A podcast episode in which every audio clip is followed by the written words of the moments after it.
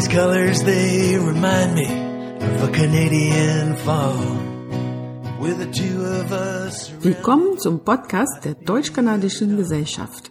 Podcast rund um Kanada für unsere Mitglieder und Kanada-Fans.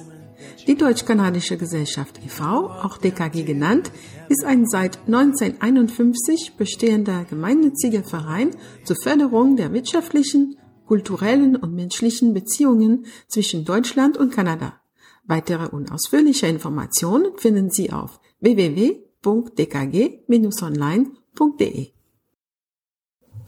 Hello everyone. Today we are honored to have a very interesting and prolific Canadian author as our guest.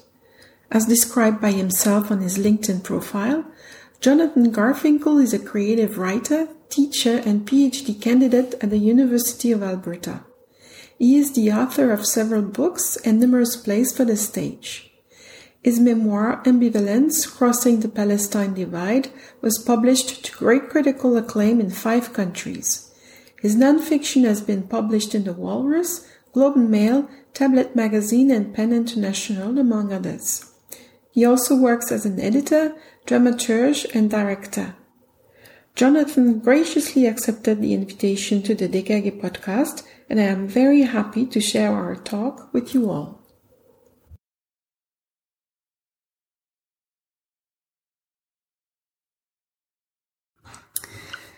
Hello, Jonathan. Thank you very much for accepting the invitation to the DKG podcast. Uh, it is an honor to have you. Pleasure to be here, Danielle. Thank you so much. Um, I haven't read your books yet because I, I didn't know about them, but I want to remedy to that in the near future. But um, please tell us about yourself uh, for those who don't, uh, who might not know you yet, and how you landed in Germany. Well, uh, I'm a writer. I write novels, plays, po- books of poetry, uh, and journalism as well. and I've been I've been coming to Berlin since the late '90s. Uh, I actually came for the first time because my Jewish grandparents come from Poland, and I stopped in Berlin on the way to visiting their villages. So it became it was here. I came for at first for see the past, I guess, explore my past, mm-hmm. and then fell in love with the area, the cities, the people. Uh, I have a long history of coming here. I've had several plays translated into German and done performed in Germany, in Bochum, Mhm. and in Heidelberg, and in Berlin. Uh, this is my second book translated into German. And uh, in 2009, I spent a year at Academy Schloss Solitude in Stuttgart. hmm So, uh, and it was from there I decided to move to Berlin. Oh, good. And so you were born in in, uh, in Toronto, I think, and you live in Montreal. Is that correct? I've lived in Toronto, Montreal, Edmonton, Vancouver, all over Canada. and I, I read something from your blog. You're very lucky because you met a great Canadian poet. Please tell us about your encounter with Leonard Cohen. This is such a nice story I read on your blog. Oh yes, that was a, lo- a lovely uh, moment. I had met him. It was the summer of 2005, I believe. Uh, a very warm July day in Montreal, and uh, I wasn't living in Montreal at that point, but um, I every time I went to Montreal, I always walked by his house in Parc Portugal, and um, oh, never thinking I would see him because he he had at that point until then he was mostly in LA or traveling around the world. But I, uh, that's around the time he had his financial troubles in LA with his manager, and uh, I was walking by his house, and sure enough, there he was sitting on a park bench by himself. And I went uh, and joined him, and we just started to talk, and it was a lovely conversation. Uh, and at the end of it, he asked me, he asked if he could read my poems. So I actually mailed him my book, my first book of poems, which he sent me a very nice postcard about, which I still have to this day. Wow, that's it's, it's a dream, right? When you meet someone you admire like that and going in the same Absolutely. field. Absolutely. No, no, it felt like a, a wonderful moment to, I mean, he, he is a true, a true inspiration for me. Uh, certainly when I started out and, and still to this day, just a very kind generous man. You can hear it in his words, mm-hmm. music. Yeah, he's an inspiration for a lot of people, I think. Uh, at the end of this month, you are presenting your new book in Berlin, and it's called uh, In a Land Without Dogs Cats Learn to Bark. I think it's a That's Georgian proverb. Is it correct? That's correct, yeah. Can you tell us a little bit about uh, the book and the title? Yeah, well, I mean, it's like you said, it's a, it's a Georgian proverb, and it takes place largely in post-Soviet Georgia, the Republic of Georgia, not the state. And uh, I spent time in Georgia. The well, really, I've been going there for the last twenty years. In the early 2000s, I I had an opportunity to work there uh, with a theater company, and it was a very wild time. Um, Georgia at that point was sort of a collapsed state. Uh, there was no electricity. The, mm-hmm. the, Russians turned off the gas all the time. Edward Shevardnadze sort of ran a little a fiefdom there, so to speak. Uh, but it was sort of the build up to the pro democracy uh, movement and pro democracy revolution, as they call it, mm-hmm. of the Rose Revolution of 2003 that really intrigued me. And uh, so I wrote a book with that as the background and, and sort of asking questions about the legacy of, of communism and po- the po- what, how countries can change or whether, you know, whether they can change and, and what what our notions of freedom and independence are. And I think Georgia was a really interesting place to explore these ideas and questions. I mean, there's a whole story there. It's a mm-hmm. page turner. It's a bit of a thriller. So, but I'm, I'm talking about the bigger questions that guided me to write it. Write it. Mm. I uh, answered my sorry my next questions because I was wondering why why you chose these places for your books. What was your connection with that? But you just answered it. Um, you did write a play called uh, The Trials of uh, John Demjanjuk. I think. Sorry for the mispronunciation. Yeah, uh, uh, Holocaust Cabaret, and did, you did get uh, great reviews for it. How do you approach sensitive topics in such a way without irritating people? It seems harder and harder to talk about serious things these days. Um, what is your take on the cancel culture movement? well, uh, it's, a tough question. I mean, uh, a good question, uh, and, and ultimately an important question. I mean, I think that something like just in just to be specific about the, my approach to sensitive subjects like the Holocaust is I come I mean I, I come at that from a Jewish upbringing mm-hmm. I had and, and, a lot of knowledge about the Holocaust and and for me um, the Holocaust Cabaret did uh, had great reviews in, in Germany great reviews in Canada uh, and and it, it was performed in Ukraine and Russia prior to the war I mean I guess it was about seven or eight years ago it was performed. Um, but I think that where uh, what I liked about the form of the cabaret was it spoke to the the, tri- the war crimes trial, mm-hmm. and it, it, there was a reason for it. It wasn't just like, hey, I want to have some songs about a, about a Nazi uh, trial. I, the idea was that there is a theatrical element to to uh, the courtroom. Mm-hmm. And there was a theatrical element to the Demjanjuk trial, in particular in both Israel and in, in, Munich, actually, even though he was a different, he was of very different ages in both trials. Uh, so, so that's where that came from. And, and, you know, Cabaret also has strong Jewish, strong German roots. Mm-hmm. So I, I, was trying to draw on all these historical elements and, and use humor and uh, to talk about the grotesque, the, yeah. the dark stuff, and, and, for me, that's just a very important thing. And I, you know, I don't think that warrants being uh, canceled in any way, I, and I haven't been. But mm-hmm. um, you know, I, I, also wrote that play ten or fifteen years ago. It was a different time. Yeah. Um, there was a different sensitivity to these things, perhaps. I'm not sure if, if, if how this would be uh, responded to today. But you know, I, I, understand that this is a moment in history, a moment of time that uh, people are responding to, and I, I, think while it might be extreme sometimes, I think it, it, it, these things do eventually level out. It's a kind of conversation, so to speak. Mm-hmm. Yeah, thank you for that. Um, you have received many prizes and acknowledgments for, for all your work, and uh, which prize is the mo- are you the most proud of, and why?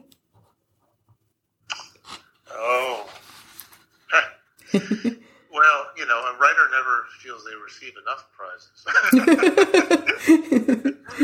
it's a very, I'll just say, it's it's not a glamorous profession. It has it has wonderful moments, and it's a very uh, rich life in the sense that it's it's allowed me to do some really incredible projects. Um, mm-hmm. I, I, suppose. Uh, um, you know, so so it, you know the the rewards are, are I think are actually in the writing itself, okay. not not from the awards, so to speak. Mm-hmm. I don't I don't I hope I'm not being too flaky for saying that, but. I mean, for me, the ultimate joy is actually in the act of writing and, and, exploring something and having the privilege of time to do that. I mean, that's such a tricky thing, right? I mean, mm. I don't know how people write 10 books, 20 books, and well, I guess I've written six or seven, but how people write so many novels, for example, because this last one took me many years to finish. Um, but really, I do I do love the process of writing, and, and that's been the most gratifying part of all of this. Yeah, it's good for us. You're writing. Um, you are active in uh, many fields. You are a writer, teacher, editor, director, etc.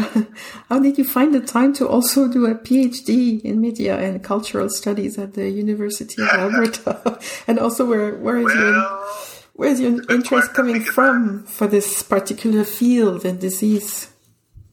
Yeah, it's a good question because I, I still I'm I'm finishing the dissertation still, mm-hmm. and I hope to finish it this year. Um, but um, yeah, I mean, I've always been I'm curious about so many things, I guess, mm-hmm. and um, but you know, it's always with an eye towards writing something. So uh, my PhD has a creative element to it. The university and my department is letting me write in a very creative way about illness. And I, I live with type 1 diabetes. Okay. And so I'm, so I'm writing, it's basically a PhD on diabetes, but it's my own, uh, it's a memoir about my own experience.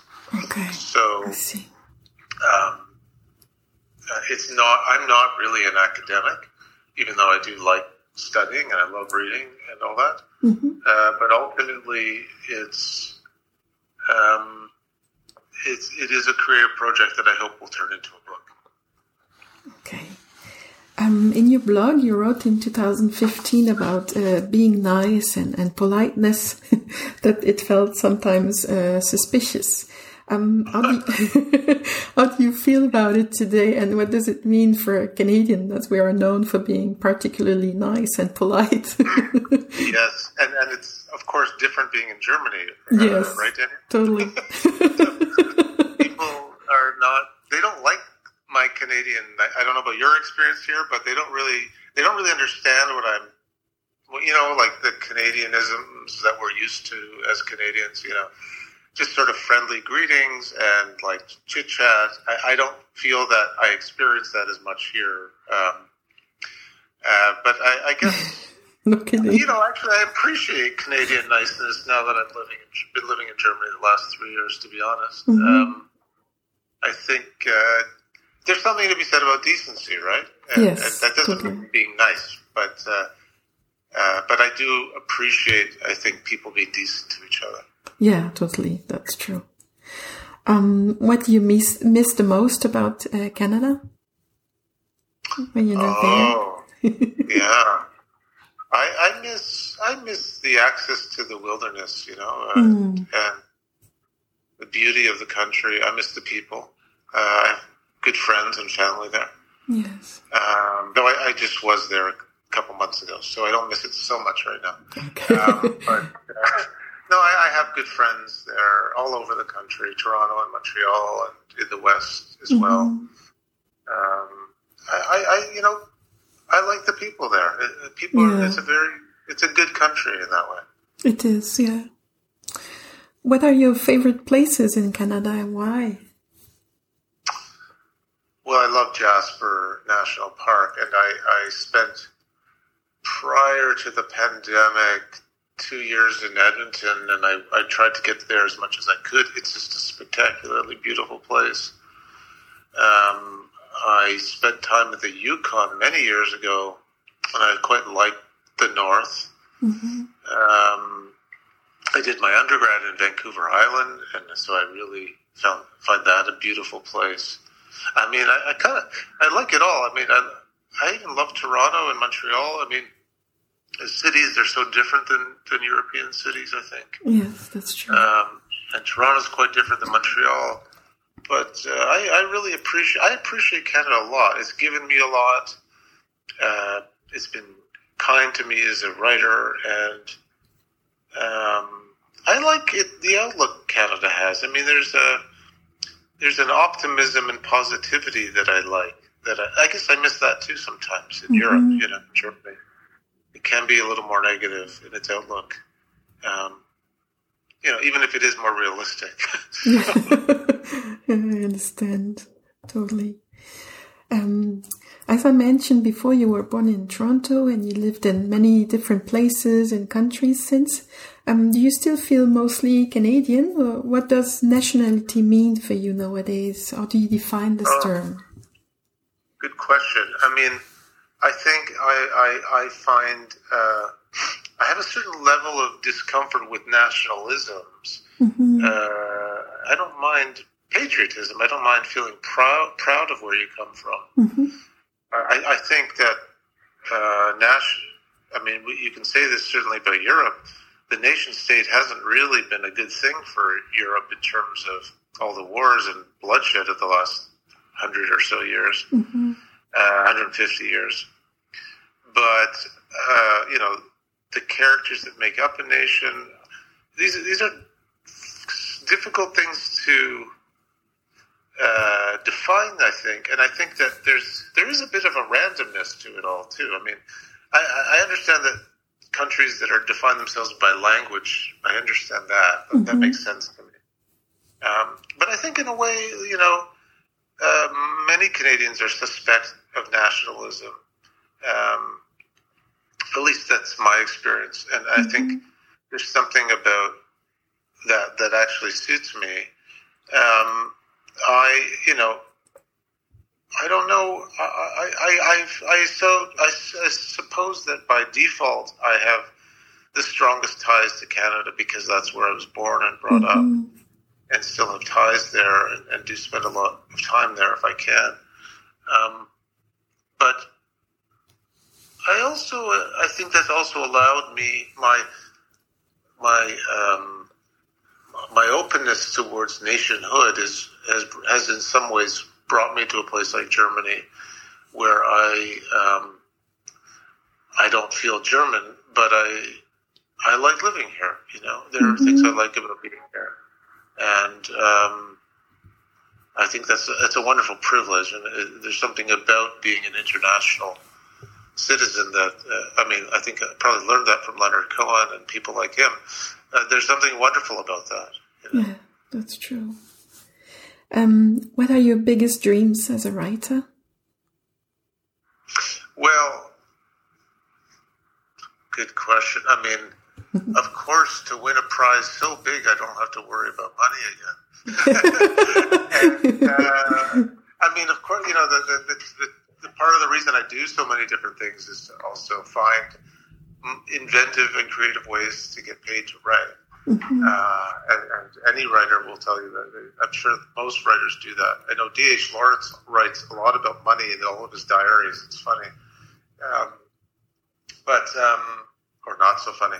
But um, I, I, you know, to, to continue to have the freedom to keep writing what I'm interested in. Mm-hmm. And, and to live a long enough life that I can write about all the things I'm interested in. That sounds nice. now I I could go on for hours because there's so many questions I could I could ask you. It's, it's so interesting. I, I, I don't know why I didn't know about you before, but um, uh, how can listeners uh, find you, your books, and of course, what are your next projects? Okay, well, I mean, uh, I uh, I'm on Instagram, uh, but I mean, I'm, I'm a horrible social media person, so don't. you know, and I'm not. I'm on Twitter, but I don't. I never tweet. Uh, I, I, mean, I have an account. So, I, I, mean, the best thing is to find my books. Um, the the latest, "In a Land Without Dogs," and "Cats Learn to Bark" is available from House of Anansi in Canada uh, and the US, uh, but they do ship internationally. Uh, and then in German, Platz der Freiheit is the German translation by Rowohlt Berlin Verlag. Mm-hmm. Um, and these are available from, you can get your local bookstore to order them. You can find them on Amazon, all kinds of platforms. Um, I have a book, a memoir about Israel Palestine that in English was called Ambivalence, in, in German, Gelobtes Haus. Mm-hmm. Uh, so, so lots of, I mean, you can find my books uh, online. Mm-hmm. And as for the next projects, there's the dissertation, which I'm hoping will be a commercial book about living, what living with diabetes is like. Mm-hmm. And I'm starting a new novel that has a more of a Central European focus, sort of looking at hung- my times in Hungary and Berlin. Oh, so we are looking forward to it. And then, meanwhile, people can um, see you also at the, uh, the joint event with the Embassy of Canada and um, the DKG at, in Berlin and in Dresden. It's uh, it's in uh, on our in our calendar, and I will write about it also on um, in the episode. Um, so thank you so much for being with us and um, answering my questions and uh, looking forward to, to meet you one day and or also read your books and wishing you all the best. Thanks for having me here, Danielle, and and please uh, anyone please come to the readings and and I think there there will be more dates and locations uh, with DKG and the and the Canadian Embassy. Uh, I guess remain remain posted or, or uh, it'll be it'll be coming your way soon onto the calendar. Oh, that's perfect. yeah. Thank you so much and take care. Thank you, Danielle. Have a great evening. Thank you. Folgt uns regelmäßig auf Social Media und schaut auf unsere Website www.dkg-online.de, um nichts zu verpassen. Vielen Dank fürs Zuhören und bis bald für mehr Kanada.